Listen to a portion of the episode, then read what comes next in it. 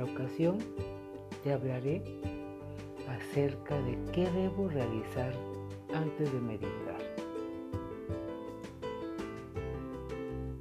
Como ya bien sabes, la meditación es para tu mente algo similar a un entrenamiento físico, el cual es para tu cuerpo. Aunque no seas muy espiritual, verás que la meditación puede practicarse como un hábito saludable, apto para personas de cualquier edad y en cualquier situación.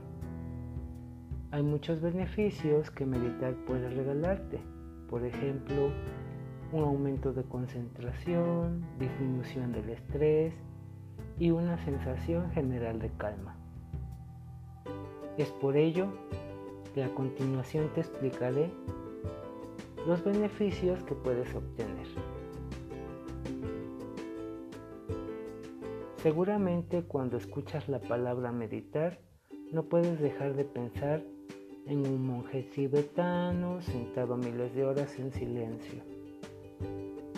O tal vez solamente pienses en algo que se te escapa y te da flojera o bostezas. La única manera es averiguarlo, investigar por ti mismo sobre el tema o simplemente buscar las personas adecuadas para que te empiecen a compartir acerca del tema. Bueno, vamos a entrar por qué realmente es necesario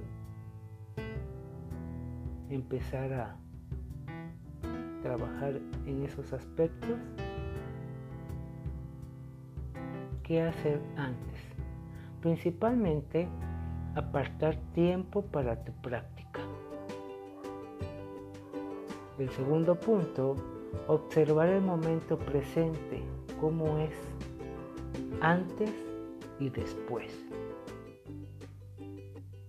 Punto 3. Tu mente comenzará a divagar, a querer manipular en ciertos momentos, estancias, pensamientos, simplemente poco a poco y con el entrenamiento que tú vayas teniendo día a día y con este programa, poco a poco vas a darte cuenta de cómo vas a ir soltando esas redes que tú mismo te pones.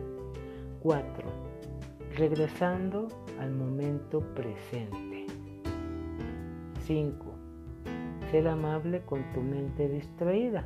No hacer las cosas a medias o dejarlo por un lado, ya no seguir, no.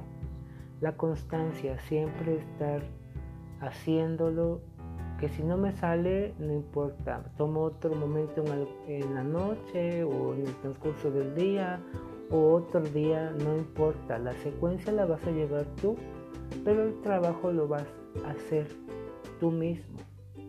Eso es lo más importante. 6.